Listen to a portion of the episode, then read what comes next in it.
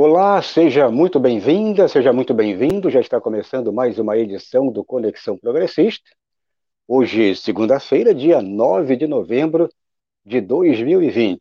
Eu sou Valdo Santos, jornalista e editor aqui da TVC Jornalismo, e mais um dia de parceria com a TV Jovens Cronistas. Segunda-feira, começo de semana, dia de é, renovarmos por aqui também a, o nosso noticiário, ou seja, a rotina é a mesma, mas sempre começo de semana, uma semana aí que foi muito, muito forte, muito marcada por decisões importantes em termos é, mundiais, América Latina, é, a, o Império aí com seu novo presidente. O Cláudio Porto, seja mais uma vez muito bem-vindo. Boa noite, Valdo. Boa noite ao espectador e à espectadora. E também uma semana, né? Semana passada aí encerramos a semana com a marca de 100 edições deste programa, que é o programa Conexão Progressista. Então, assim, foi uma semana muito especial mesmo. Esta, né, que se inicia, que se iniciou ontem, né? Mas em, em matéria de dias úteis aí começa para a gente hoje. É, também uma semana muito importante porque trata-se aí da última semana antes do primeiro turno das eleições, a última semana também de sabatina aqui é, é, nos dois canais, né, na TV Jovens Cronistas e na TVC Jornalismo. Então, Valdo, vamos para mais uma semana importante aí é, para nós aqui do projeto, né, e também, eu espero, para o nosso público.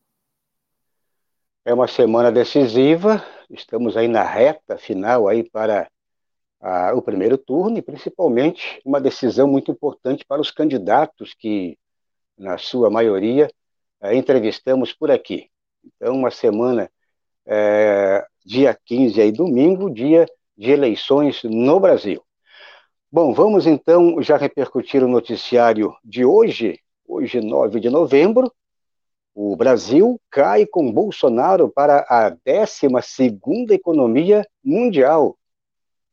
E então, meus camaradas e minhas camaradas, governo Lula barra Dilma, Dilma barra Lula, tivemos aí ah, o Brasil aí despontando sexta, sétima, aí entre sexta, sétima economia mundial, desabou com o Temer para a décima economia, e, portanto, agora com Bolsonaro da décima para a décima segunda. Então, um, um prêmio aí, um prêmio infeliz, não para eles, mas para o povo brasileiro. Vamos também repercutir já esta outra notícia, notícia internacional, mas que tem um gancho com o Brasil.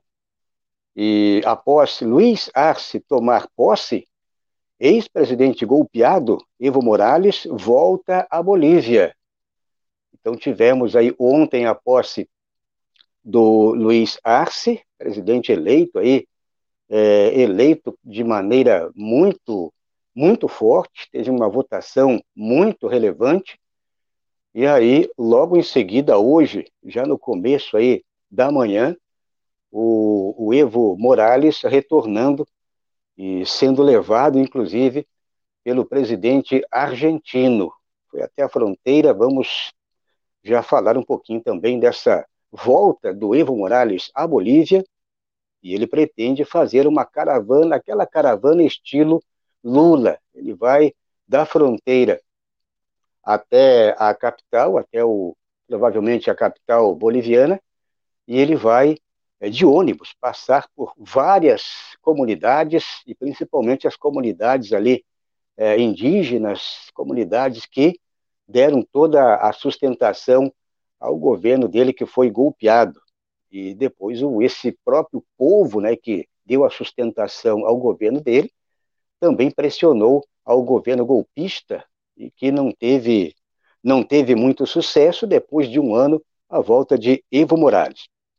Bom, e neste primeiro bloco, é, vamos falar então já neste primeiro bloco, vamos trazer aqui o nosso candidato convidado de hoje, já para a sabatina desta segunda-feira, que é o Gabriel Cassiano. Ele é candidato a vereador pelo PDT, o Partido Democrático Trabalhista, de São Paulo, e é o convidado, é o entrevistado desta segunda-feira, 9 de novembro. Então, Gabriel Cassiano, o Cláudio Porto, vamos então já colocar aqui o nosso convidado que está na sala de espera, aqui nos bastidores. E boas-vindas, agradecemos aí o Gabriel. E, Gabriel, como fazemos com todos os candidatos, é muito importante que você se apresente para quem não te conhece, quem é o Gabriel Cassiano, uh, que está hoje no PDT, candidato a vereador por São Paulo é, do PDT. Quem é o Gabriel? Ou seja, faça um, um rápido resumo aí, como foi essa tua decisão de sair como vereador, como candidato a vereador por São Paulo. Então, faça um resumo aí da tua biografia. Obrigado, Valdo. Obrigado a todos que acompanham aqui é, excelente programa, né, Canal Progressista, Jovens Cronistas, que é uma vez é, que eu, a segunda vez, né, que eu retorno aqui. A primeira já faz um tempinho e é com muito prazer que eu tenho é, é a honra de ser convidado para essa sabatina. Bom, eu sou o Gabriel Cassiano, tenho 23 anos, sou estudante de economia aqui da PUC, sou presidente da juventude do PDT aqui de São Paulo, capital. Eu sou também pesquisador associado ao Centro do Núcleo do Novo Desenvolvimentismo da Fundação Getúlio Vargas, aqui de São Paulo também. E dentro dessa corrente política econômica foi, foi isso que me motivou a entrar na vida pública. E eu já, desde os dos 14, 15 anos, já sempre é, militei politicamente em outras organizações, até um pouco mais à esquerda. E conforme eu fui absorvendo, fui tendo é, mais, é, mais leitura e mais substância do conteúdo econômico, tanto que foi o curso que eu escolhi, eu passei então a optar por, por pela, por me filiar, eu diria assim, mas por seguir a linha de pensamento heterodoxa, keynesiana, que aqui no Brasil ela segue o modelo estruturalista e hoje um novo desenvolvimentista. E foi isso que me fez me aproximar de Ciro Gomes, que era uma pessoa que eu via que tinha um diagnóstico muito parecido com essa corrente de pensamento econômico, e o projeto nacional de desenvolvimento que ele faz vai ao encontro com, com é, toda a teoria econômica formulada e que eu estudo, aplico, faço pesquisas, etc. Então, por isso eu me decidi me filiar ao PDT logo no final ali de 2015 e depois fiz uma palestra com o Ciro na PUC, fui candidato a deputado estadual em 2018, também pelo PDT com 21 anos, tive aí quase 12 mil votos, e agora estou nessa missão de carregar o projeto municipal de desenvolvimento, que é o recorte né, e adaptação do projeto nacional de desenvolvimento para a maior cidade da América Latina e do Hemisfério Sul, uma cidade muito complexa, onde na mesma, na própria fronteira existem várias São Paulos.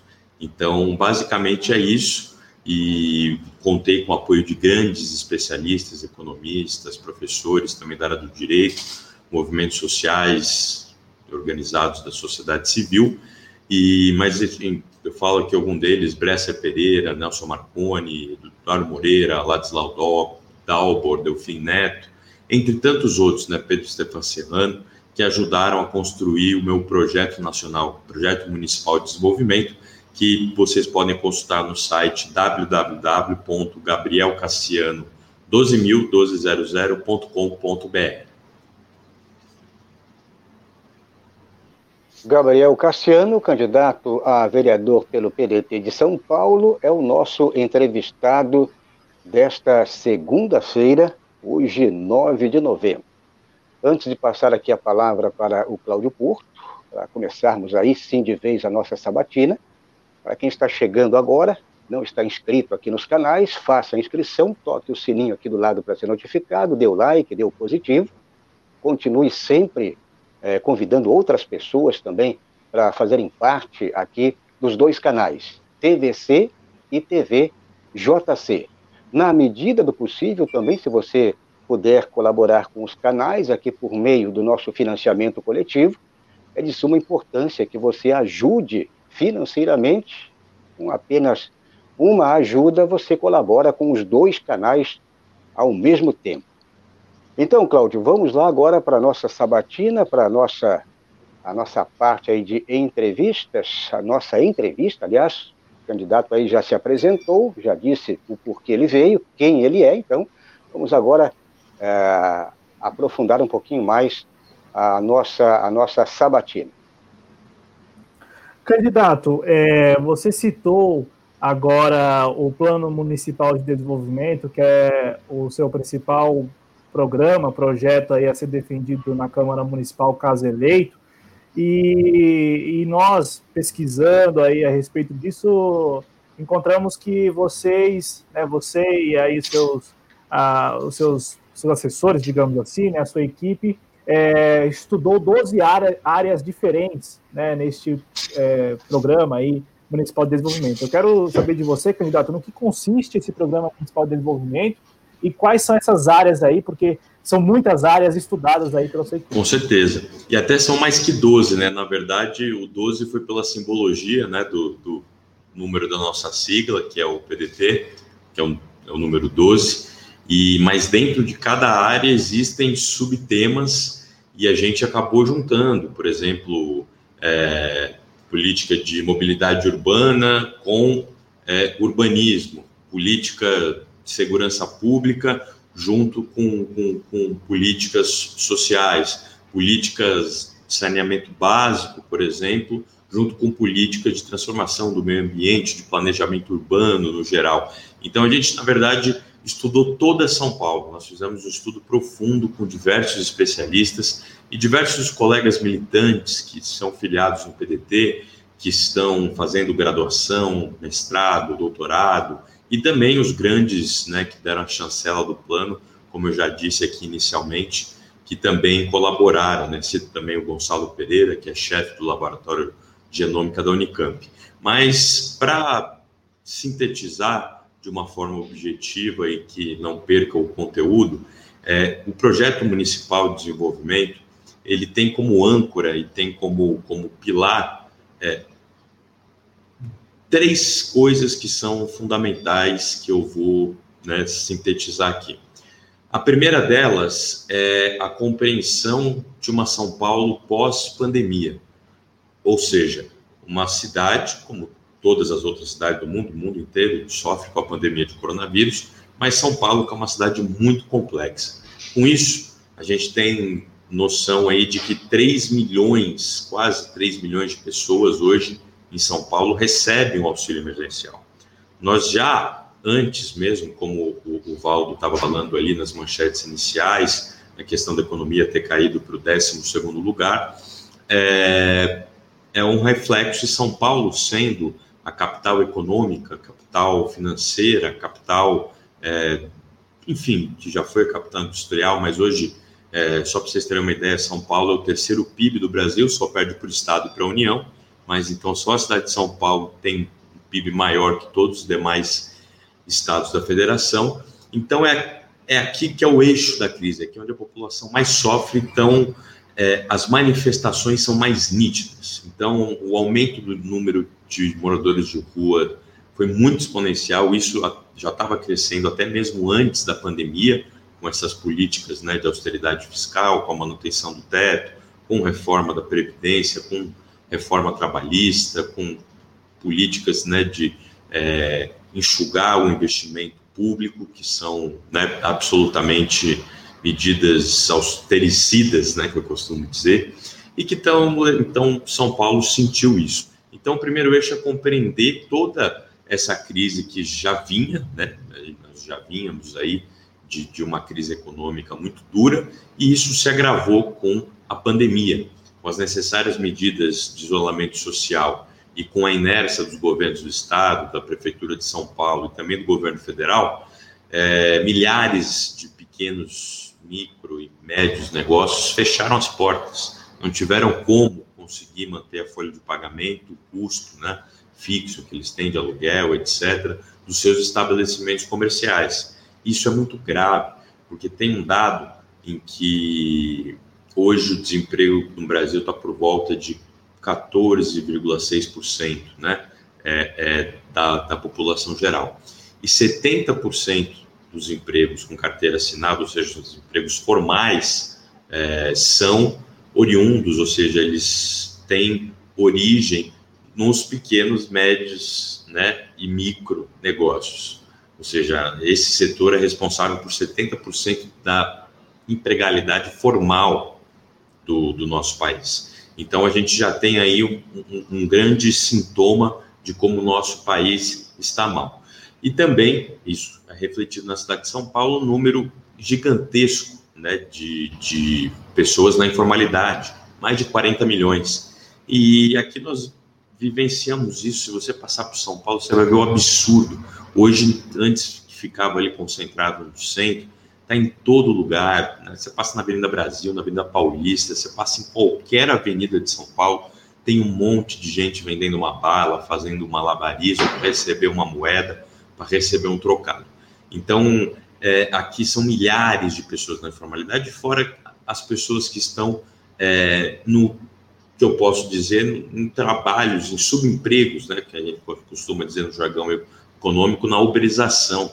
Você não tem noção que, o que tem de gente no Rap, no iFood, no tudo, tudo, tudo isso, né? Eu estava parado no, no Lago da Batata esses dias conversando, eu diria que tinha mais de 150 é, pessoas jovens, inclusive muito jovens, né? maioria jovens, tudo fazendo rap, é, entrega de iFood, muitos pegando, alugando bicicleta do, do, do Itaú, porque não tem dinheiro, dinheiro para comprar a própria bicicleta.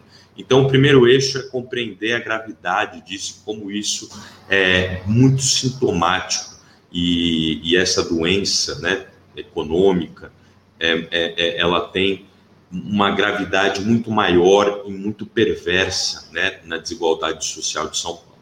O segundo eixo do projeto municipal de desenvolvimento, a partir da, dessa compreensão, é entender como um vereador, junto com o prefeito, se Deus quiser, com o Márcio França, para a gente ter uma, uma relação muito boa, senão o papel do vereador, sendo oposição, acaba ficando muito restrito é, ela circunda um eixo de geração de empregos, de fomento de renda e crédito e de política assistencial, também combinando com a capacitação dos jovens na mudança do currículo escolar para que eles possam da rede pública, né, municipal, que aqui a gente compete da creche da, da primeira infância até o nono ano, né, são as escolas que são administradas pela por competência da Prefeitura de São Paulo, e o vereador também tem um papel nisso, e, e nós vamos, ou seja, colocar, introduzir na grade curricular dessas pessoas, é, desses, desses jovens,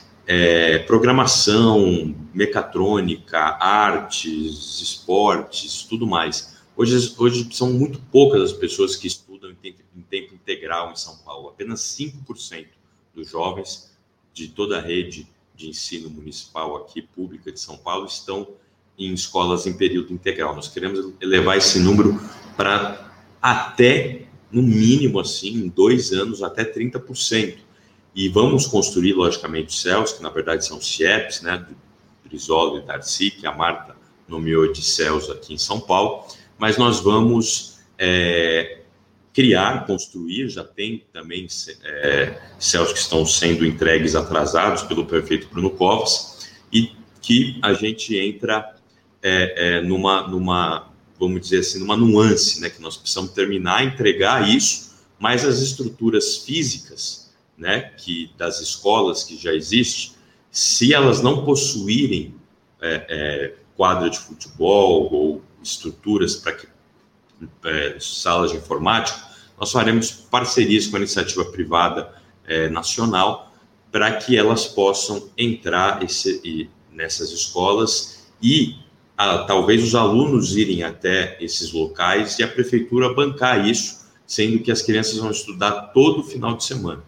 Dias de semana, para recompor o tempo perdido, a grade curricular normal, e nos finais de semana elas vão entrar, obviamente, aí é, nesse, nesse eixo de formação técnica profissional nas escolas convencionais. É isso que nós precisamos para tirar os jovens e dar uma perspectiva e capacitação de emprego melhor. E só para concluir, é, é, é, a questão do micro, né, da micro, pequena e média empresa, nós vamos ofertar aí uma linha de crédito da própria prefeitura E vamos também criar um auxílio emergencial e um amplo programa de geração de empregos, seria o terceiro eixo. Ou seja, é, nós pretendemos eliminar 99% dos cargos comissionados de São Paulo e, a partir disso, criar 150 mil frentes de empregos, desde empregos é, de zeladoria, manutenção de praças, etc., tudo que se pode imaginar para remunerar essas pessoas com salário mínimo. E criaremos um cartão de débito para as pessoas que vivem na vulnerabilidade, na extrema, na extrema pobreza, que não possuem né, condição nenhuma de, de, de se empregar, e esse cartão será condicionado no valor do auxílio emergencial e que, na verdade, ao invés dele ser pago em dinheiro para as pessoas sacarem, fazerem fila, aglomerações, o que ajuda a, pro, a enfim, a, ao vírus, né, ao coronavírus aí crescer e se proliferar, nós daremos um cartão de débito para cada pessoa que se inscrever nesse programa da prefeitura e tiver direito, com 600 reais, condicionando esses gastos à alimentação, cesta básica e a vestimenta. Essa basicamente é além de eixos 4.0 que eu posso falar mais na frente, de tecnologia, Fab Labs e etc. Candidato Gabriel Cassiano, ele conversa com a TVC e TVJC aqui no Conexão Progressista. O candidato Gabriel Cassiano, ele é candidato pelo PDT de São Paulo. Muito bem. Candidato, eu queria falar uh, um pouco sobre essa questão aí é, de resolver essa problemática toda, ou seja, você tem um pacote aí de, de propostas é, bem, bem profundo, um pacote aí que atinge basicamente e principalmente a, a, as situações aí, as problemáticas da, do povo aí de São Paulo. É, como é que você vai lidar com tudo isso, ou seja, com, com esses projetos, né, oferecendo é, oportunidades, por exemplo, de, de, resolver essa questão de emprego e renda, a, a educação, que também está problemática, saúde agora com essa pandemia do coronavírus, se os recursos financeiros aí, portanto, é, estão escassos e a tendência é ficar ainda mais. PIB aí desabando, teremos 2021 aí a projeção do PIB aí em queda, como é que a, como é que a prefeitura, o poder executivo, essa parceria com o poder legislativo, no caso a Câmara de Vereadores, como é que vocês, no caso, como você já alegou até a, a majoritária com o França, né, caso vença, como é que vocês vão trabalhar toda essa problemática com um recurso praticamente escasso? Muito boa pergunta, isso é fundamental. Aí vai, vai puxa para mim que sou da área, sou da economia e a gente tem que é, a gente tem projetos para é, os recursos são escassos, mas com criatividade, com competência, com, com diagnóstico, nós podemos fazer esses recursos aparecerem. Qual que são as nossas propostas, né, do ponto de vista econômico, para sustentar esses projetos apresentados? Vamos lá. O, a, o primeiro para geração de empregos, né, essa frente de 150 mil empregos, nós vamos acabar com 99% dos cargos comissionados e isso vai remunerar com salário mínimo e fazer essa frente ampla de empregos. O programa de microcrédito, eu estou discutindo muito com o Márcio, porque é a minha ideia, a nossa ideia, que nós estamos discutindo também o pessoal da economia da PUC, FGV, de diversas universidades, é que nós façamos já no primeiro ano para não precisar, é, é, como que eu posso dizer, depender da lei orçamentária do anterior e fazer uma reforma né, tributária que, que compete ao município e fazer uma nova lei orçamentária que só vai ganhar recursos para o próximo ano, nós, com criatividade, precisaremos é, estimular ações que tragam recursos já no primeiro ano. E há dois caminhos muito é, interessantes que nós estamos propondo aqui. O primeiro é fazer uma renegociação das dívidas dos devedores de PTU em São Paulo. Nós queremos fazer um mega leilão, mais ou menos o que o Ciro propôs ao, ao, fazer essa proposta do nome limpo, né, com as pessoas que estavam com cadastro negativado no SPC, no Serasa, né, de, com a ajuda do governo, com aporte, etc. Enfim, nós vamos fazer aqui uma mega, um mega leilão logo no, no início do, do, governo de renegociação das dívidas dos devedores do IPTU.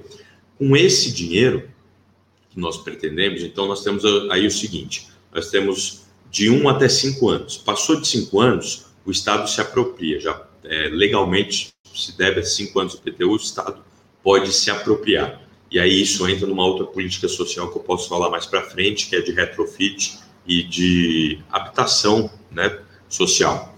Mas esses recursos a gente espera dar mega descontos para pessoas né, que, estão devendo IPTU aí há um ano, dois anos, três anos, quatro anos, enfim. De acordo com os prazos, de acordo com a posição também de cada um, nós vamos ali implantar essa, essa medida e esperamos arrecadar né, com esse incentivo, essa proposta, com muita publicidade, com muita divulgação, já uma ampla quantidade de recursos já no primeiro ano para sustentar a política de micro de, de, de crédito da prefeitura destinada aos pequenos e médios negócios. Com isso, eles, esses negócios, voltarão à retomada, né? Se Deus quiser, já teremos uma vacina e já serão retomadas rapidamente, eles terão crédito, condições muito boas, parcelas longas, juros quase zero, nós queremos dar o que esse juros zero, basicamente. A prefeitura não quer ganhar nenhum retorno com isso. Nós precisamos é do quê? Que essas atividades funcionem, com que elas voltem a empregar e empregando automaticamente, isso volta na, na nossa rede aqui, né, de, de, de, de do círculo, né, do, do da roda do capitalismo, as pessoas com emprego, com renda voltem a consumir e a prefeitura volta a arrecadar o ISS. E em São Paulo, eu conto, e Márcio França conta com o apoio dos auditores do SINDAC, do SINDAC, né? Que é o, é o Sindicato dos Auditores Fiscais de São Paulo. E, modestamente falando, e com sem, assim, é, menor é, preocupação, os auditores fiscais de São Paulo são os mais qualificados. Eles criaram a Nota Fiscal Paulista, criaram diversos programas. Eu estou com todos os estudos na mão, fiz uma sabatina com eles também, fechada. O, o chefe lá né, da auditoria ele mostrou que São Paulo tem um crescimento já vertiginoso do ISS, muito por essas políticas é, de, de nota fiscal, de evitar sonegação, estimular depois pagando né, uma compensação para que a pessoa lá é, cobre a nota fiscal do, do, do, fornecedor do serviço, enfim, do comércio, etc. Então, nós estamos junto agora com os auditores, estudando mais algumas medidas para já no primeiro ano conseguir uma rápida arrecadação, conforme eu disse, conforme a atividade econômica funcionando com esse crédito oferecido pela prefeitura, vai haver, logicamente, a retomada da arrecadação do ISS pela via do consumo, ou seja, basicamente aqui se tratando em âmbito municipal, o governo estimulando a demanda agregada, né, conceito keynesiano, e o, os recursos virão oriundos daí. E o segundo tópico é a excelente relação que nós temos, principalmente eu, no caso, com é, a China, com a Rússia, com autoridades do governo chinês, com autoridades do governo russo, com economistas, com autoridades de bancos de desenvolvimento chinês e, e russo, e também nós podemos conseguir alguns empréstimos, né, para bancar também alguns outros programas assistenciais e ajudar a bancar também esse programa de crédito. Então, recorrendo ao, ao BRICS, né, e a essa boa, então tem um, um, um tópico no meu plano de, de legislatura que é a paradiplomacia, ou seja, lá está toda é, a negociação e eu fui convidado para participar do Fórum BRICS, né? É, esse ano não pude ir por conta das eleições, acabei participando aqui, fui único até, vamos dizer, economista de partido, ou, ou nem, você ter uma ideia assim, nem o Ciro foi convidado, mas não é, é porque eu tenho realmente uma boa relação com eles. Então nós vamos estabelecer isso, buscar crédito a juros praticamente zeros, né? Que é isso que hoje a China está ofertando é, e está ajudando bastante com financiamento, né? E entrando aí na One Belt One Road, né? Que é a nova rota da seda. E a gente tem que participar sem nenhum tipo de, de, de, de medo, sem nenhum tipo de ideologização do processo. Nós precisamos ir aonde o dinheiro está, nós precisamos ser muito pragmáticos e a população brasileira e a população paulistana precisa entender isso. Questão de comunização, questão de tudo isso, estão ideologizando até a vacina, né? Isso é um absurdo. Que a população é a população mais pobre, até os empresários, logo, logo, eu sentando para conversar com eles, junto com o Márcio França, vão entender, é que eles precisam de dinheiro no bolso. Então, eles serão pragmáticos ao aceitar esses estímulos, para compreender que eles serão fundamentais para a retomada econômica da cidade de São Paulo e para, como o Valdo comentou, para surgir recurso num cenário de escassez de recursos. E também recorreremos ao BIRD, né, ao BIRD, que é o banco aí da é, Interamericano de Desenvolvimento, né, que é mais vinculado aí a, ao eixo, vamos dizer assim, do Atlântico Norte, mas também temos boas relações. A atual prefeitura também recorreu a ele. Eu também tenho uma excelente relação, por exemplo, já fiz uma live com o Rogério Studo, que foi presidente do, do, do BIRT. Então, nós temos aqui é, excelentes relações com economistas para fazer com criatividade e competência esses recursos aparecerem. Estamos conversando com o candidato Gabriel Cassiano, ele é do PDT de São Paulo, candidato a vereador, disputa aí, portanto, uma cadeira de vereança, cargo muito disputado, aliás, não só São Paulo, mas em todas, principalmente as, as capitais aí e as grandes cidades brasileiras. Um cargo muito disputado. Queria passar a bola agora para Cláudio Porto, para a última pergunta. Estamos chegando aí este blocão da sabatina com candidatos ao cargo de vereador ou vereadora. Então, Cláudio finaliza por aí.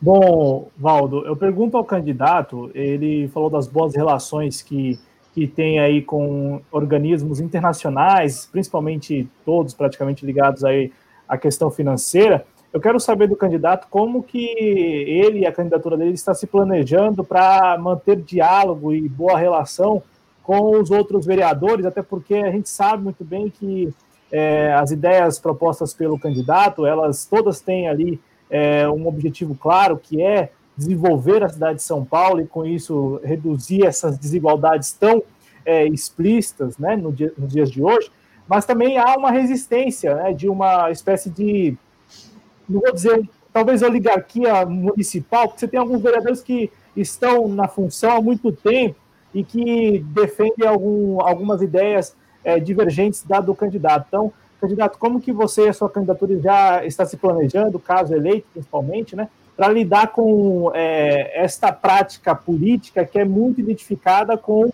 o, o, que o candidato eleito, ali o vereador eleito, ele entende como melhor para ele, principalmente, para a família, às vezes, ou para o bairro, enfim, para as pessoas mais próximas, e não para o desenvolvimento da cidade, uma cidade que é a maior metrópole do país, a maior metrópole é, aqui do, do, da América do Sul, e, e, pesa aí muitas desigualdades, né? A gente tem dados anuais aí que mostram que, a depender do distrito onde você vive aqui na cidade de São Paulo, você tem uma expectativa de vida 20 anos de diferença, o que é um absurdo, né? E isso já há alguns anos, alguns, alguns muitos anos. Então, candidato, como que você lidará com, é, é, com esses outros vereadores, vereadoras eleitos? E, de repente, se o seu candidato à prefeitura não vencer também, o prefeito eleito ou a prefeita eleita, né? Uma vez que a gente entende que há algumas divergências aí, até consideráveis, a depender do candidato que, que está se lançando. Obrigado pela pergunta, é uma pergunta muito importante também e, e faz parte da articulação política também, a, a, competência do vereador. Eu sou conhecido por ser uma pessoa muito firme e até muito rígida, às vezes, nos meus posicionamentos. Né? É, isso mesmo, eu tenho como professor, mestre e padrinho político o Ciro, e ele é uma pessoa muito firme e muito é, eu diria muito dura, né? Com firmeza mesmo, firmeza. Eu quero dizer o conceito de firmeza na defesa dos seus argumentos. Uma coisa que vai ser muito importante vai ser a composição da Câmara. Né? Nós precisamos ver quais vereadores serão eleitos, como é que vai ser essa nova onda. Nós tivemos uma onda aí muito louca, né, em 2018, surpreendente, né, que até eu diria foi uma onda muito ruim. E precisamos ver qual que vai ser a onda aqui na cidade de São Paulo. Agora, eu tenho uma capacidade e, e sem falsa modéstia é o que me coloca aqui com tão pouca idade já, com, em contato com tantas pessoas, de com muita firmeza, muito, é, um, vou dizer assim, com um discurso bem é, duro e, e, falando grosso, falando firme, mas eu tenho uma capacidade de argumentar com estatísticas econômicas, etc., o que eu acho que vai ser a minha grande virtude na Câmara, e eu vou bater na porta de cada um dos 54 vereadores, caso seja eleito, são 55 vereadores em São Paulo, eu vou bater na porta de cada um para dialogar, discutir e apresentar os projetos que, que eu vou defender na Câmara e também essas questões de financiamento, utilizando do meu mandato, das minhas relações que eu tenho né, internacionais com, com, com governos, com entidades né, é, de financiamento e desenvolvimento econômico, e eu vou, espero conseguir, tenho muita convicção de que conseguirei, a partir da minha firmeza, mas também da força argumentativa e da pra, da, da, da, vamos dizer assim, da situação pragmática, né? Da pragmaticidade, se a gente pode fazer uma nova língua aqui, do cenário devastoso de São Paulo, eu acredito que isso contará ao nosso favor para que esses projetos, para acabar com esse né, cenário, para fazer um cenário próspero, é, serão muito bem é, acolhidos pelos, por boa parte dos vereadores. Eu diria que todos os vereadores que foram eleitos, que tiverem bom senso, independente da ideologia política, eles vão entender que isso vai ser importante. Então, eu vou bater na porta dos 54 vereadores, sem o menor pudor, vou sentar com cada um, olhar na frente do olho, levar o projeto, as estatísticas, apresentar, apresentar quem são as pessoas, apresentar quem são os contatos, quem são os economistas, e eu tenho é, muito acredito ter muita confiança que isso poderá, dependendo da composição da Câmara, se não tiver muito doido lá, muito maluco entrando lá, gente negacionista, gente aí que vive em Marte, parece, mas é, com a força argumentativa. E também defenderei isso em plenário, como o Ciro fez ao defender né, de forma exuberante a, a, a defesa da, obra da transposição do Rio São Francisco, né? Tem no YouTube, qualquer um pode ver. Ele fez uma defesa exuberante. É, em ele em, é a figura a qual eu me inspiro e pretendo fazer isso também. As defesas de plenário ser sempre muito contundentes, ser sempre muito é, convincentes, argumentativas e firmes, muito firmes, não deixando, porque eu acredito que nós precisamos restaurar a autoridade do poder político. Se associarmos a firmeza, né, e a competência e também a argumentação, as estatísticas por trás disso e a comprovação de que há uma tecnicidade e há um estudo acerca desses projetos, eu acredito que poderemos convencer a maioria dos vereadores para que esses projetos sejam aprovados. Em relação a prefeito, caso o Márcio França não se eleja, eu acredito que se o Márcio França não for eleito, quem vai ser eleito será o Bruno Covas. E o Bruno Covas é uma pessoa que é, é uma pessoa que eu acredito tem um diálogo, ele é diferente do João Dória, apesar de que ele sendo eleito, ele vai ser um esteio para uma candidatura presidencial, presidencial que vai buscar arregimentar Moro, Huck, João Dória, enfim, vai ser uma máquina aqui muito grande, eles vão ter o Estado e ter a manutenção da prefeitura na mão, mas o, o, o Bruno Covas, até uma, uma confissão aqui, em primeira mão, a mãe do a avó né, do Bruno Covas, a esposa do, do Dr. Mário Covas, era melhor amiga da minha avó por parte de pai, a dona Lila, a minha avó Tata Sebastiana Finzeto. Inclusive, o Bruno Covas vai fazer uma visita para ela, eu vou acompanhar essa visita. Acredito que, além né, dessa relação de família que nós temos, eu não conheci, porque eu fui criado pelos meus avós maternos, né? mas por essa ligação ele me respondeu na hora, né, no WhatsApp, me ligou, ele quer fazer uma visita porque ele foi criado praticamente na casa da, da minha avó, né? Minha avó já está com 94 anos. Eu acho que uma questão de familiaridade, né? Por essa essa questão aí toda de ligação familiar, é, isso vai pesar se ele for eleito, porque quem vai ser eleito vai ser ou o Márcio França ou o Bruno Covas, não tem Boulos não tem nenhuma chance, o Somano. E, e também pela prudência, que ele é um cara mais prudente, ele é um cara que veio da política e não nega isso, ele é um cara parcimonioso e acredito muito que ele não vai precisar bater na minha porta, eu que vou bater na porta dele se ele for eleito prefeito de São Paulo, para levar os meus projetos, as minhas ideias e somando esses fatores familiares e também argumentativos e também da estruturação é, desses projetos, eu tenho certeza que ele terá a parcimônia e terá ali é, é, a sapiência, né, e, e, o cuidado de ouvir e levar em consideração esses meus projetos e quem sabe lutar para que eles sejam aprovados na Câmara, porque eu não sou daqueles que querem ver o circo pegar fogo, né? Quem morre é o palhaço e os espectadores que são o povo. Eu sou um cara de diálogo, apesar de ser briguento e, e duro nos posicionamentos, mas se o Bruno Covas for eleito, não o Márcio França, com o Márcio França as coisas vão ser muito mais fáceis, evidentemente, mas eu acredito que eu tenho um canal e um espaço de diálogo muito forte com ele. Muito bem, queria agradecer aqui o candidato a vereador pelo PDT de São Paulo, que está conversando com a TVC e TVJC, o Gabriel Cassiano.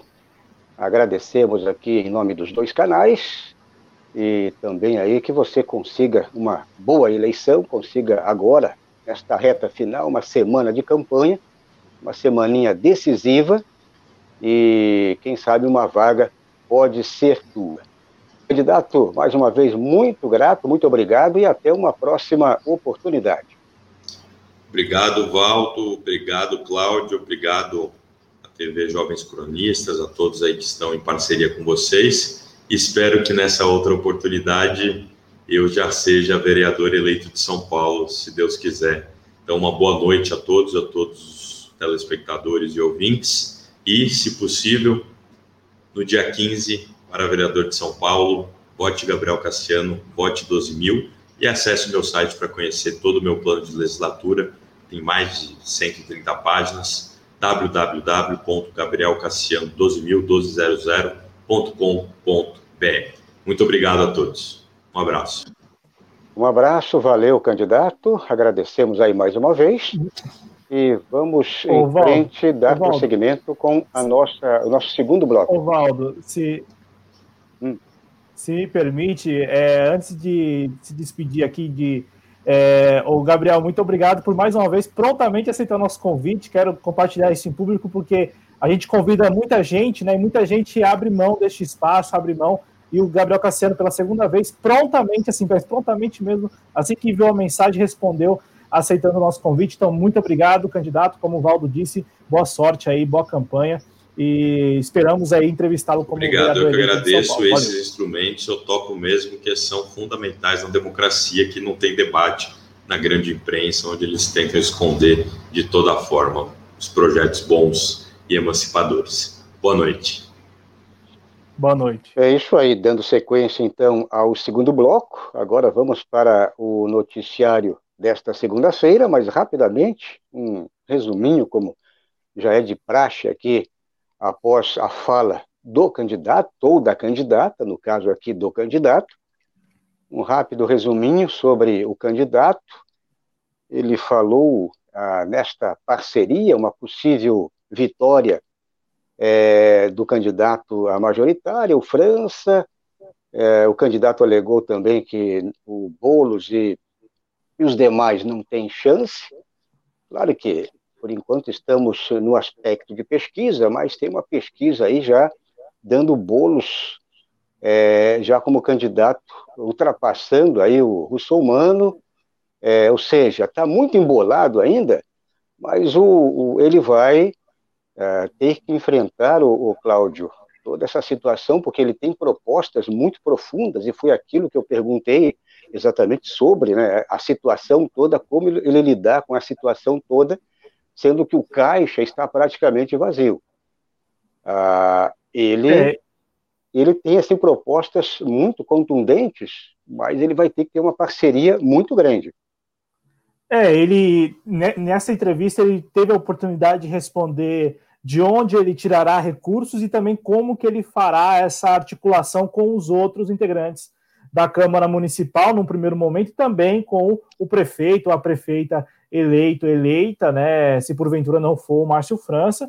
É, rapidamente sobre a candidatura do Gabriel Cassiano, pragmática, né, muito pragmática, isso está muito claro na, nas intervenções do candidato. É uma opção, né? Assim como tantas outras candidaturas que entrevistamos aqui, muitas de São Paulo, inclusive. É, vejam vocês como cada candidatura busca é, se diferenciar da outra, é, dando foco em medidas diferentes, né? Veja como o Gabriel Cassiano, ele, até pela formação, né? Ele bate muito na tecla do desenvolvimento econômico na cidade, né? A partir aí de gatilhos financeiros, né? Então ele falou de microcrédito, falou também aí de a prefeitura, de o município é, entrar com um pedido e de repente é, ter acesso a, a, a, um financiamento, a empréstimos, né, em organismos aí internacionais de financiamento e desenvolvimento econômico. Então é, é, é, uma, é uma candidatura pragmática e que se diferencia das outras porque tem este foco, né?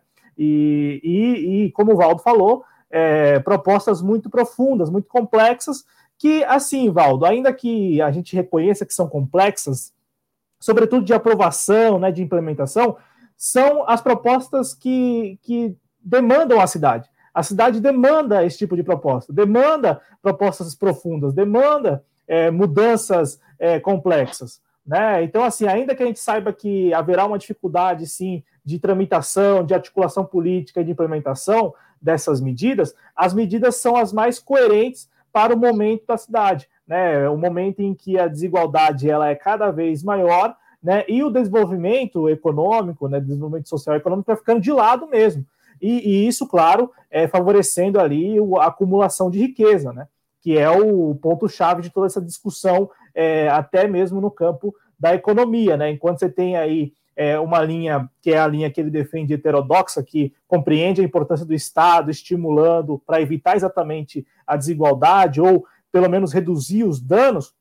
Você tem uma outra linha econômica, que é a ortodoxa, que é, impede mesmo, né, bloqueia ali a participação do Estado, e com isso é, as coisas vão se modelando conforme a, o momento. E aí, não por acaso, nós temos na cidade de São Paulo né, a desigualdade gritante. Então é muito importante essa, essas nuances aí da candidatura do Gabriel Cassiano, que participou aqui. Reforço, Valdo, é muito importante quando os candidatos que vêm aqui, a gente diz que aceitou prontamente, porque muitos candidatos foram convidados e não aceitaram o nosso convite, não responderam ao nosso convite. Né? Então, você tem todos esses candidatos que vieram, eles vieram porque responderam prontamente. Então, agradeço aqui em nome da TV Jovem Exclusiva, da TV Esse Jornalismo, a todos os candidatos que estiveram com a gente nesta campanha eleitoral, aí nessa, nessa série de, de, de entrevistas, né? nessa, nessa série de sabatinas. E aí, vamos agora para a reta final, a semana decisiva. A partir de hoje, portanto, são mais cinco candidatos, contando com o candidato de hoje. Hoje, segunda, já foi, terça, quarta, quinta e sexta. Então, o de sexta fecha a semana aí de sabatina. Cláudio Porto, cronista de todas as segundas-feiras. E vamos então agora passar já para o nosso noticiário de hoje, atualizar o noticiário, ou seja, o jornalismo opinativo.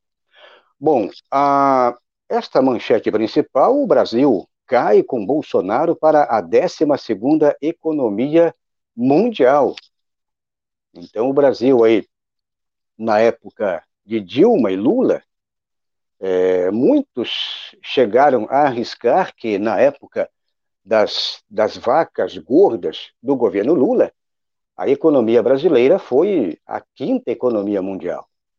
Mas eu arrisco em dizer, eu arrisco em ficar com sexta e sétima, ou seja, Lula e Dilma, Lula principalmente teve um bom desenvolvimento, e aí a Dilma manteve esse, a economia brasileira na sétima posição mundial. Ou seja, o Brasil fazia parte da nata econômica mundial. É, de décimo daí, a Dilma, quando foi golpeada, o que, que aconteceu? A Dilma foi golpeada, logo em seguida, já no Temer, o Brasil passa de sétimo, ela entregou o Brasil como a sétima economia mundial, e em seguida, uh, o vampirão do Michel Temer teve toda aquela, aquela problemática econômica, e aí o Brasil desabou da sétima economia para a décima, já no governo Michel Temer. E aí o Temer entrega para o Jair Bolsonaro, uh, na décima, a, a, o Brasil como décima economia mundial.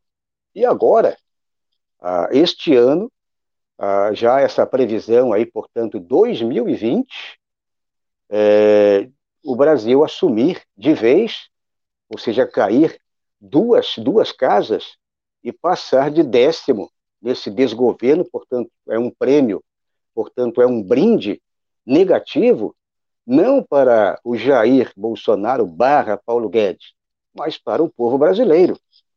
E cai, então, de décimo para décimo segundo, e assumindo, portanto, o Canadá passa a assumir a nona economia mundial, na sequência, é, Coreia do Sul como a décima, e a Rússia como décima primeira, e o Brasil ocupando aí a décima segunda.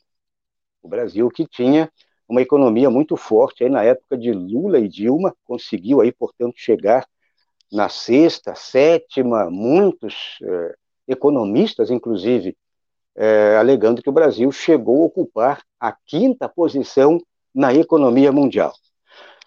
Então, Cláudio Porto, é, é uma notícia, é, é uma péssima notícia, como o próprio candidato é economista, ele falou, inclusive, sobre toda essa questão econômica, resolver esses problemas aí é, de emprego, esses problemas agora com a pandemia, é, emprego e renda. Como é que você vai resolver um problema com, é, de emprego e renda, exemplificando, com o Brasil cada vez mais indo para o fundo do poço, Cláudio Porto? É, Valdo. E, e demorou até, Valdo, é, essa queda, porque se a gente pegar o PIB, né, o Produto Interno Bruto brasileiro dos últimos três anos, ele não passa de 1%, a média. É, inclusive, a gente até gosta de se valer aqui de um artigo do professor José Luiz Oreiro, que estará conosco aqui na TV Jovens Conhecidos na quarta-feira, em que ele fala que da década de 80 até 2014, a média de crescimento era 2,88. E que, que, é, um, que é, é um crescimento até é, assim, não tão considerável, né, se você pegar a média. Mas o que aconteceu de lá para cá, de 2014 para cá? O Brasil não cresce.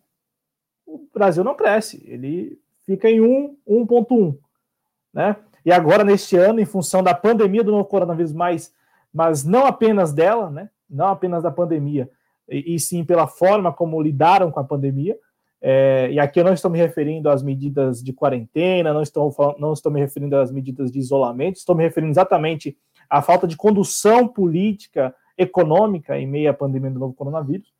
Paulo Guedes mesmo se isentou, o Bolsonaro nem o diga, né? O Bolsonaro também se omitiu e né, ali cruzou os braços. E por essa má condução mesmo, né, da forma como dos efeitos da pandemia do novo coronavírus na economia brasileira, a gente terá neste ano uma, um não crescimento mesmo, né? É, e isso na casa aí de 10%, até mesmo menos que isso, 8%, 9%, enfim, né? O que nós teremos aí, é, o número divulgado em janeiro do ano que vem, provavelmente dará conta de uma recessão. Né? Então, Valdo, é, eu digo que demorou porque estamos nessa tônica econômica já nessa toada econômica já há cinco anos, pelo menos. Né? Ainda no, no segundo mandato Dilma, quando Joaquim Levy assume, e aí também passa ali a adotar um expediente muito mais identificado com a política neoliberal. Depois, com Temer, isso se aprofunda mesmo, né? Temer, aí vem o Henrique Meirelles é, assumindo o Ministério da Fazenda e à frente do Ministério da Fazenda aprofunda essas políticas neoliberais. E com Paulo Guedes, bom, com Paulo Guedes aí isso fica cada vez mais escancarado.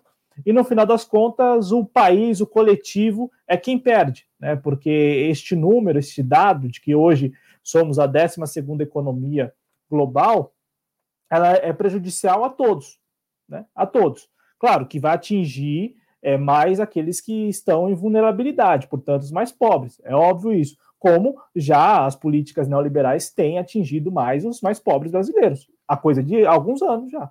Né? Mas com este dado, a gente tem aí a, a realidade muito triste, cruel, de que o coletivo, né, o Brasil, é, sairá perdendo, como já vem perdendo muito né, nesses últimos anos. É, e a gente está falando aqui de economia, né? Estamos falando aqui dos efeitos econômicos. É que, claro, a partir dos efeitos econômicos, efeitos é, devastadores, você tem também lá os efeitos sociais, né? Os indicadores sociais apontando para uma situação de muita vulnerabilidade. E aí é, é, o que o candidato Gabriel Cassiano falou na, na primeira intervenção dele, quando é, deu conta de uma situação aqui de São Paulo, jovens precarizados, alugando bicicleta, né? E, e sem perspectiva, né, que é o principal, né, sem qualquer perspectiva, a não ser ali pedalar por, por por várias horas durante o dia para conseguir alguma coisa e pagar a, a, prestação do celular de repente, ou de um tênis, enfim. É, então é, é, uma crônica, Valdo, muito muito ruim e que, claro, né, Valdo, é, não, não, não, não deveria nos perseguir enquanto Brasil, porque nós estamos falando de um país que, em tese, deveria ser soberano, independente, com uma, uma série de recursos e que tem tudo, né? Tem tudo mesmo. Né? Não, é, não é que o Brasil é o país do futuro.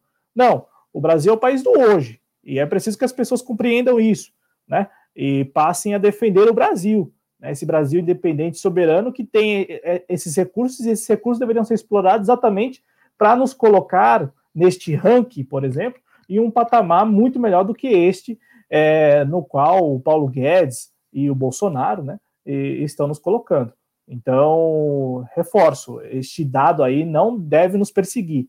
Né? Não, não, não, não quer dizer que o Brasil é a 12 economia do mundo, não é isso. Nós precisamos militar, lutar contra é, aqueles que estão nos colocando nessa situação. Porque eu reforço, né? todos eu acho que concordam com isso. O Brasil, Valdo, tem todas as, as potencialidades né, para ser o país do hoje, do agora, não o país do futuro, como quis pintar, por exemplo, recentemente a Miriam Leitão que é aquilo de deixar para frente, deixar lá para depois. Não, é o hoje. E aí, para concluir aqui o meu comentário, eu acho muito importante quando as pessoas pegam este número e, e, pensam o seguinte: ó, nós não somos e nós não devemos ser a 12 economia do mundo. Tanto é que, como o Valdo fez um retrospecto aí, recentemente, a coisa de 10 anos, assim, um período de 10 anos, estávamos em, patamar, em um patamar muito melhor, e, e mais do que o patamar em si, né, Valdo? caminhando, né, e com um indicativo muito claro de que, é, com toda certeza, chegaríamos nesta década em uma condição muito melhor do que esta que estamos metidos agora, graças ao Paulo Guedes e Bolsonaro. Cláudio Porto é o cronista das segundas-feiras aqui no Conexão Progressista. Bom, é, e o Brasil vai ter que talvez ter como exemplo, né, é um exemplo dramático, é o que promete lá o Biden anular é, muito do que o Trump fez e desfez, aliás, ou seja, vai ter que desfazer aqui o Brasil também. Quem assumir, é, a, batendo aqui na madeira, que a esquerda assuma em 2022, vai ter que desfazer muito do que é, foi feito aqui no Brasil, ou seja, a quebradeira toda. Bom, peço para você que está chegando agora, você ainda não fez a inscrição aqui nos canais, faça a inscrição, toque o sininho aqui do lado, dê o like, dê o positivo, e sempre aqui na medida do possível, ajude os canais por meio do nosso financiamento coletivo.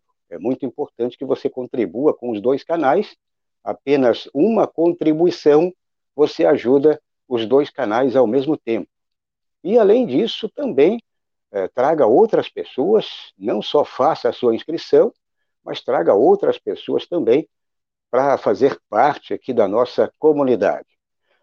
Cláudio Porto, eu estou sem contato, não sei quando eu vou sair dessa sinuca, mas eu sei que você, de repente, tem aí acesso aos chats da TVC e TVJC, então não podemos deixar a nossa comunidade. Eu não tenho como acessar, você deve ter condições aí rapidamente aí de falar um pouquinho. Quer que eu com... coloque no ar aqui, Valdo, e você vai lendo? Ó, eu vou colocando é, no ar e você vai lendo. Se você conseguir, senão eu posso ler. Pode ser, tanto você faz. Decide.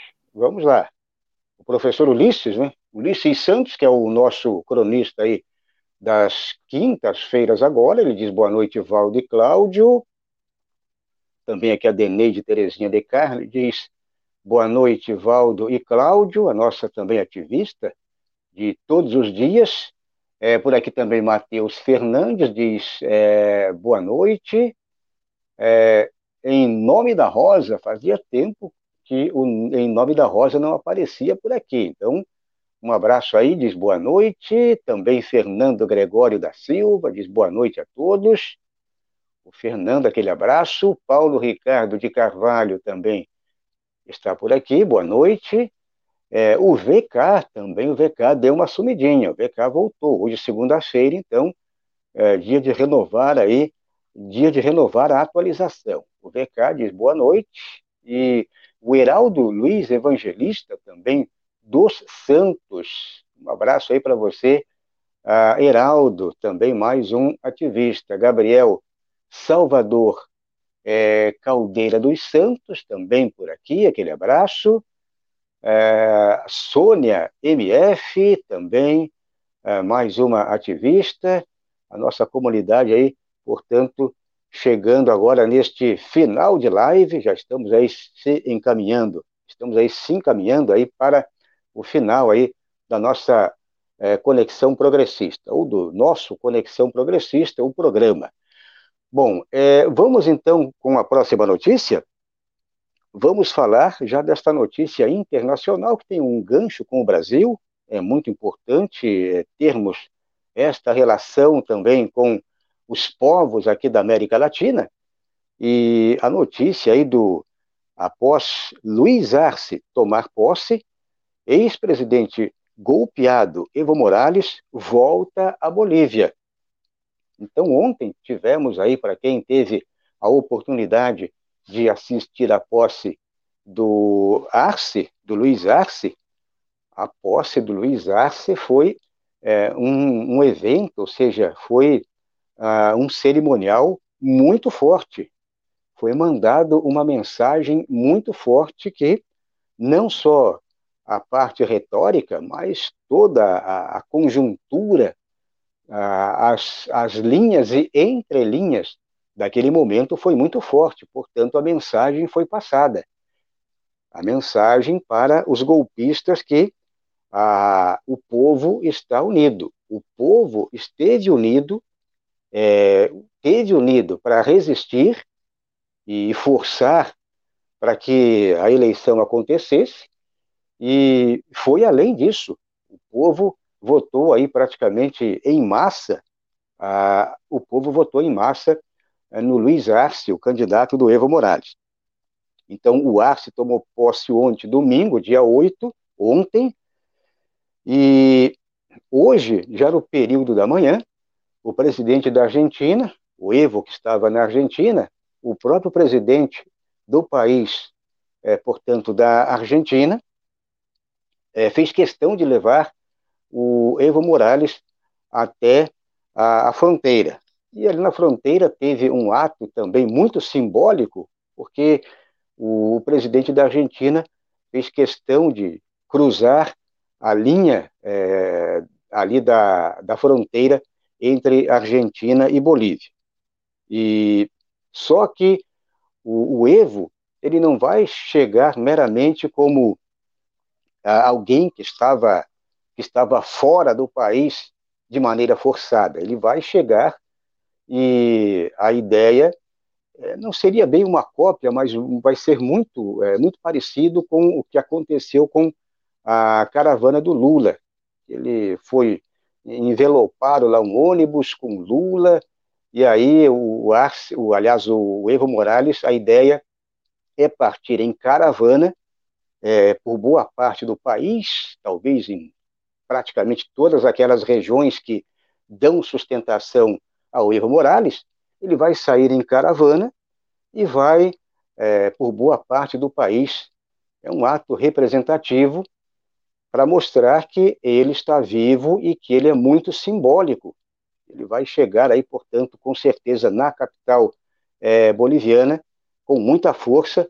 Ele não vai ocupar um cargo a princípio, mas a ideia é continuar nesta liderança lá do MAS, liderança é, dos povos indígenas, representante né, do, dos povos indígenas, dos sindicalistas, e por aí vai Cláudio Porto.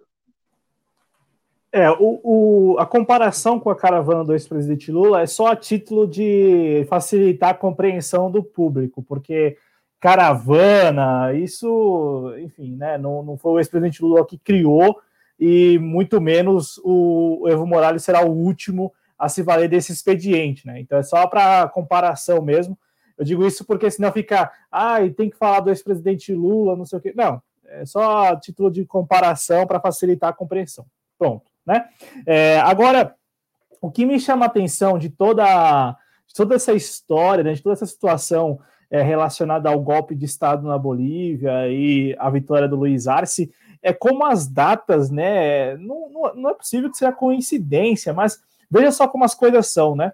A eleição presidencial, né, que foi considerada é, fraudulenta por setores da oposição boliviana, não pela OEA, né? Que a OEA ela só deu a entender que houve fraude, mas ela não, não, não teve a coragem de afirmar que houve fraude. Tanto é que o documento que ela divulgou naquela, naquele domingo 10 de novembro do ano passado, quando ocorreu o golpe de Estado, o documento poucas semanas depois, é, foi aí alvo de várias análises por vários especialistas aí, né, nessa questão matemática mesmo de, de eleição, e, e, deram conta de que havia ali muitas incoerências, né, muitos equívocos por parte da, da comissão é, de, de, de, pessoas enviadas pela OEA lá para Bolívia para acompanhar o pleito no ano passado. Então, assim, a coincidência das datas é o que me chama atenção, Valdo, porque a eleição é, que supostamente teria sido fraudada ocorreu no dia 20 de outubro.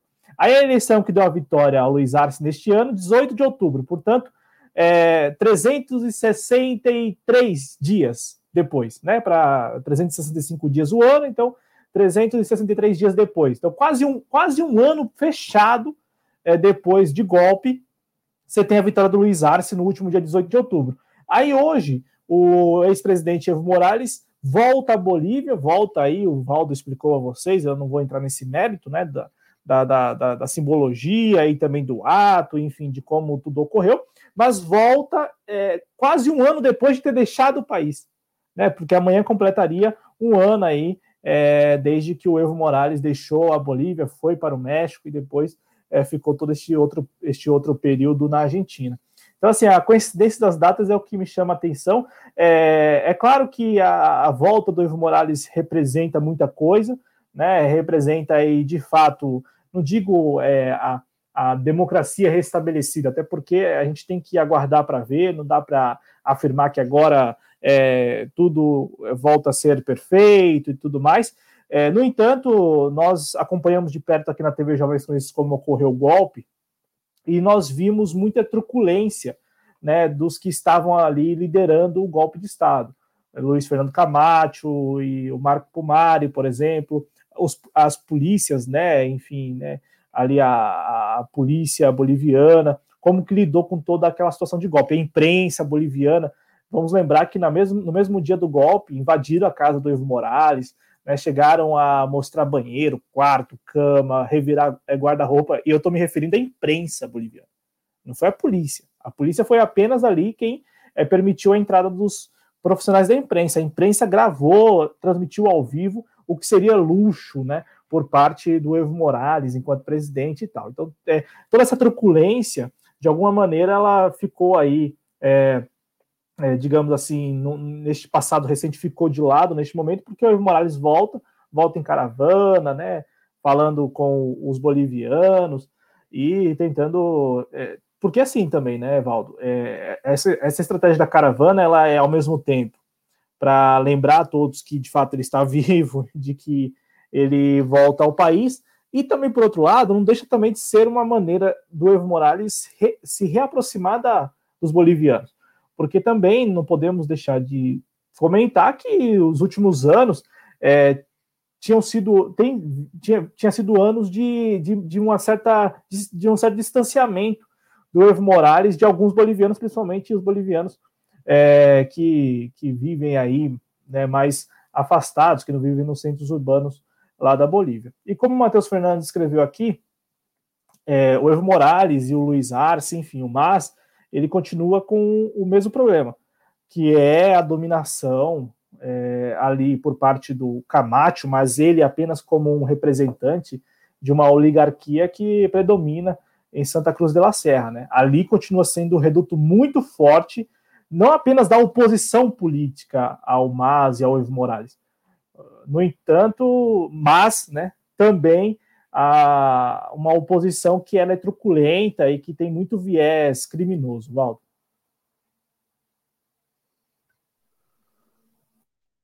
Exatamente. O problema é que é, tanto Argentina, Bolívia, quer dizer, esse, esse pessoal aí da, da, da extrema-direita, eles continuam na ativa, com certeza eles vão tentar, de qualquer maneira, é, eles vão tentar retomar pelo menos aquilo que eles perderam. A, única, a única coisa que, que aconteceu, talvez, é, de positivo entre aspas também, né, é, foi, eu não coloco a vitória do, do Biden, mas sim a derrota do Trump. É, então, o, aí você cria exatamente uma espécie aí de, de boa onda é, em todas as Américas, mas sempre a, gente fica aqui com o pé atrás, sempre fica esperando aí o que pode acontecer além disso. Mas, de qualquer maneira, são novos ares quer dizer, novos ares que poderão dar aí condições melhores para que, uh, pelo menos, a Bolívia consiga se recuperar, a Argentina também, que ainda está, uh, o país ainda está muito, não está, num, pelo menos, não, não tem um equilíbrio uh, na questão econômica, questão política, então ainda assombra muito essa, essa questão aí de, desses ultradireitistas. Bom, então é isso. É, eu queria dizer também que eu não tenho condições de passar aqui o boletim coronavírus. Agora é, estamos aí quase com 22 e 20. Eu estou também com o tempo já praticamente estourado. O Cláudio Porto, você tem como colocar o boletim coronavírus? A gente vai rapidamente aí só para não deixar este começo de semana sem o boletim coronavírus. Então, é, casos confirmados, lembrando que o boletim coronavírus é do Ministério da Saúde, casos confirmados, 5 milhões 590 mil e 25, portanto, pessoas que é, se contaminaram, pessoas, no caso, casos confirmados, casos novos só hoje, portanto, nas, nas últimas 24 horas, 23.976, 2,660,1 o índice de incidência e casos de pessoas que nos deixaram hoje, pessoas que faleceram. Vamos lá então, pessoas que faleceram e que nos deixaram até hoje, dia 9 de novembro, passando bem acima de 161.106 pessoas, vidas que foram ceifadas. Só hoje, 610 pessoas faleceram. 610 pessoas também nos deixaram nas últimas 24 horas. O índice de letalidade, portanto, 2,9%, e o índice de mortalidade 76,7%. Então, fechando aí final de semana, tivemos aí então final de semana, mais um final de semana, e hoje, segunda-feira, é o dia do delay aí Uh, não tem como a gente apresentar os dados reais aí, finalizando aí, Cláudio Porto. Ovaldo, é, rapidinho, uma curiosidade, uma curiosidade que meio que se perdeu com o passar da pandemia, né? É, eu lembro que no início do ano, quando os primeiros casos surgiram, muito se falava da, da, taxa de letalidade, né? Que sempre gira em torno de 3%. Veja só como as coisas são, né? Com o passar do tempo aqui, com o passar da pandemia do novo coronavírus, também no Brasil, a taxa de letalidade fica em torno dos 3%, né? Então é muito da, da doença mesmo, da infecção, é, e isso independe, pelo jeito, é, do país, né, da população contaminada. É só passando uma informação aí para o Brasil, é, Florianópolis, capital aqui de Santa Catarina, está sendo, neste momento, considerado o foco principal, já com aquele, aquele perfil, já aquele, aquele aspecto de uma espécie de segunda onda. Foi, é, teve uma abertura quase que total e agora ah, casos, casos assim, muito. O, o, crescimento de novos casos, crescimento de pessoas que, que falecem diariamente, o crescimento é, é muito, muito considerável e, portanto, ah, temos que ficar atentos, tirando este exemplo agora aqui do sul do Brasil, aqui de Florianópolis, as demais capitais, as grandes cidades aí têm que ficar atentos e atentas. Bom, então é isso, vamos fechando por aqui. Um abraço aí para todo mundo, você que uh, está aqui no Twitter, você que está aqui nos canais TVC e TVJC no YouTube. Um abraço aí para todo mundo. Cláudio Porto, você volta então na próxima segunda, se tudo correr bem durante a semana, ou durante mesmo a semana aí, já os preparativos para domingo, domingo aí, cobertura total aí das eleições eh, municipais aqui, portanto, você terá informações atualizadas, não é isso? Exatamente, Valdo. Então, agradeço a você e aos nossos espectadores, desejo muita saúde e uma ótima semana, aí, na medida do possível. Um abraço aí para todo mundo. Eu sou Valdo Santos, jornalista e editor aqui da TVC, mais uma parceria com a TV JC. Amanhã, de volta, a partir das nove da noite, com mais um candidato ou candidata já nesse ritmo aí para fechar a semana, já pensando no dia 15, dia das eleições no Brasil. Um abraço e até amanhã.